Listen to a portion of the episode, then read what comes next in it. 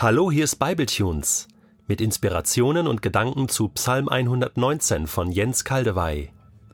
Ich lese in der neuen Genfer Übersetzung Psalm 119, die Verse 9 bis 16. Wodurch hält ein junger Mensch seinen Lebensweg frei von Schuld? Indem er sich nach deinem Wort, Herr, richtet.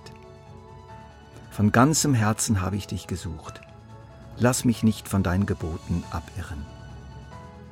Auch bewahre ich im Herzen, was du gesagt hast, um nicht gegen dich zu sündigen. Gepriesen seist du, Herr. Lehre du mich, deinen Bestimmungen zu folgen. Ich selbst will weitererzählen, welche Rechtsentscheidungen du ausgesprochen hast. Es erfüllt mich mit Freude, den Weg zu gehen, den du als richtig bezeugst. Darüber bin ich glücklicher als über alles, was man besitzen kann. Gerne denke ich über deine Ordnung nach.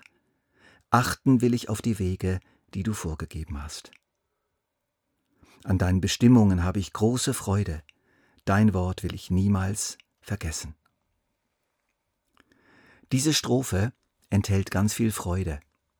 Hier spricht jemand, der die Gebote Gottes einfach super findet, so richtig toll. Es erfüllt mich mit Freude, den Weg zu gehen, den du als richtig bezeugst. Darüber bin ich glücklicher als über alles, was man besitzen kann. Gerne denke ich über deine Ordnung nach. An deinen Bestimmungen habe ich große Freude. Woher kommt diese Freude? Nun, der Mann hier weiß einfach und hat es erlebt, was die Gebote in einem Menschenleben bewirken können. Der Abschnitt fängt ja so an. Wodurch hält ein junger Mensch seinen Lebensweg frei von Schuld, indem er sich nach deinem Wort, Herr, richtet. Wörtlich heißt es eigentlich nicht frei von Schuld, sondern rein. Den Lebensweg rein halten. Natürlich ist Schuld hier mit gemeint, aber wir sollten breiter denken. Ich möchte es mal so formulieren. Wodurch verhindert ein junger Mensch, dass er unnötig Geschirr zerschlägt, einen Scherbenhaufen hinterlässt und Dinge tut, die er hinterher bereut? Dass er keine unnötigen, folgenschweren, blöden Fehler macht, weil er sich einfach nicht gut informiert hat, weil er einfach nicht gewusst hat, was nachhaltig gut und sinnvoll ist, aus einem Mangel an guten Informationen heraus. Wodurch verhindert er das? Indem er sich nach deinem Wort richtet. Und das Wort ist da. Es kommt zu ihm. Gott hat es geoffenbart. Die Gebote Gottes bieten solche Informationen. Wenn man sie kennt und verinnerlicht und bejaht, bieten sie einen enormen Schutz, Sie geben heilsame Orientierung auf dem gefährdeten Lebensweg. Als ich jung im Glauben war, etwa sechs Monate, lernte ich Dolores kennen, ein junges Mädchen aus einer Freikirche in der Stadt. Wir gingen gemeinsam ins Kino. Sie suchte meine körperliche Nähe und gab mir zu verstehen, ich will mehr. Mein Interesse war geweckt, stark geweckt. Wir tauschten Telefonnummer und Adressen aus. Doch am nächsten Tag auf einem Spaziergang breitete ich vorsichtshalber noch die Angelegenheit vor Gott aus, zumal ich mich bereits einige Monate zuvor unglücklich verliebt hatte. Da kam eine Idee. Einfach so eine Idee. Diese Idee war gespeist von einer Reihe von Aussagen über Ehe, Familie, Partnerschaft und Sexualität, die ich bereits kennengelernt hatte. Aber jetzt kam da diese Idee. Heute weiß ich, dass es ein, ein Wort Gottes war. Und die Idee war ganz einfach. Warte. Warte deine ganzen Sommerferien ab, sechs Wochen. Melde dich nicht, mach Pause. Lass ein bisschen Gras drüber wachsen. Etwa zwei Wochen später, nach dieser Idee, später kam ich ins Gespräch mit einem jungen Burschen aus derselben Gemeinde wie Dolores. Wir kamen so über sie ins Gespräch, und er sagte, du, darf ich dir was empfehlen? Lass die Finger von ihr. Ich habe keinen guten Eindruck von ihr. Ich nahm das als Hinweis Gottes und setzte die Beziehung nicht fort. Einige Jahre später erfuhr ich, dass Dolores im radikalen Feminismus und in sexuelle Verwilderung abgestürzt war. Ein Wort Gottes hatte mich bewahrt. Ein anderes klargeschriebenes Wort lautet Ehre Vater und Mutter. Eine heilsame, unglaublich wirksame Lebensregel. Was hat mir diese Anweisung schon geholfen? Heilend und nachhaltig sich auf mein Leben ausgewirkt. Dieses Gebot beinhaltet unter anderem für mich eine heilsame, wahrhaftige, liebevolle, aber auch nüchterne Auseinandersetzung mit der eigenen Herkunftsfamilie und ihren Traditionen, ihren Belastungen, aber auch ihren Segnungen. Ja, die alten und die neuen Worte Gottes sind eine außerordentlich gute Gebrauchsanweisung für das Leben. In Vers 24 am Ende der dritten Strophe wird das so gesagt: An dem, was du bezeugst, habe ich große Freude, es ist der Ratgeber für mein Leben. Wir werden von Gott nicht geknechtet, überfordert, reguliert oder eingeengt, sondern beraten, für unser Leben beraten. Natürlich machen wir trotzdem Fehler und tragen die Folgen. Fehler sind nicht vollständig zu vermeiden. Ich freue mich aber darüber, dass die Anweisungen Gottes mich vor schweren und folgenreichen Fehlern und Verunreinigung meines Lebensweges bewahren können und wirklich schon oft bewahrt haben. Damit haben wir eine der Lektionen dieses Abschnitts gelernt. Die Gebote Gottes machen Freude, weil sie uns so gute Orientierung geben auf unser manchmal gefährlichen und verschlungenen Lebensweg.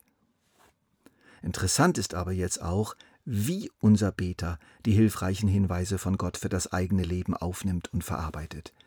Wir kennen ja den Ausdruck zu einem Ohr rein und zum anderen wieder raus. Hier geschieht das nicht. Natürlich ist der praktische Gehorsam wichtig, indem er sich nach deinem Wort herrichtet, so haben wir es gehört. Aber vor diesem praktischen Gehorsam geschieht schon eine ganze Menge, welche eben gerade diesen Gehorsam vorbereitet, ermöglicht und fördert. Gehorsam entsteht doch nicht aus dem Nichts und auch nicht durch eine reine Registrierung von guten Informationen. Habt ihr das verstanden, verehrte Hörer? Gehorsam hat immer eine Vorgeschichte. Die stelle ich euch mal hier vor. Vers 10. Von ganzem Herzen habe ich dich gesucht. Aha. Der Beter hat die Gemeinschaft mit seinem Gott gesucht. Er hat sich auf Gott eingestellt. Er hat sich Gott geöffnet. Nicht nur verstandesmäßig, sondern herzensmäßig. Und dadurch wurde er schon mal verändert, zubereitet für die Gebote Gottes. Es ist doch ein großer Unterschied, ob ein Samenkorn auf festgestampftem Boden fällt oder auf gepflügtem Boden. Und wenn wir mit Tinte auf Glas schreiben, bleiben nur Spuren der Tinte zurück, die leicht wieder abgewischt werden können. Wenn wir dagegen auf saugfähiges Papier schreiben, dringt die Tinte ein und bleibt. Jemand, der das Zusammensein mit Gott sucht, kann viel besser beschrieben werden mit seinem Wort. Wir wollen oft allzu schnelle Wegweisungen Gottes in allzu schneller Weise, aber Gott ist doch kein Auskunftsbüro, sondern ein liebender Vater, der seinen Kindern gerne etwas erklärt, wenn sie bei ihm auf dem Schoß sitzen oder eng neben ihm sitzen. Jede Mutter weiß doch, dass ein Kind zunächst einmal überhaupt nichts hört, nicht wirklich hört, wenn es beschäftigt ist mit seinen Sachen und sie ihm aus einigen Metern Entfernung eine Anweisung gibt. Nähe und Berührung öffnet Ohren, schafft Aufmerksamkeit. In Vers 11 wird weiter gesagt, auch bewahre ich im Herzen, was du gesagt hast. Nachdem der Mensch Gott gesucht und sich für das Wort bereitet hat, bewahrt er es nachher im Herzen. Er lässt es nicht zum anderen Ohr wieder hinaus. Er hält es fest. Er entscheidet sich, es möglichst zu behalten, in Erinnerung zu behalten. Noch liegt es sozusagen vor seiner Haustür. Jetzt holt er es hinein und tut es in den Tresor um es zu schützen vor Diebstahl und es wieder hervorholen zu können, sobald er es braucht. Jesus beschreibt den Vorgang vom Reden Gottes und vom Hören des Menschen in Gestalt eines Vergleichs. Es ist wie bei einem Bauer, der aufs Feld geht, um zu sehen. Beim Ausstreuen der Saat fiel einiges auf den Weg und einiges fiel auf guten Boden, ging auf und brachte hundertfache Frucht. Er erklärt dann diesen Vergleich. Bei manchen ist es glücklicherweise so wie mit der Saat, die auf guten Boden fällt.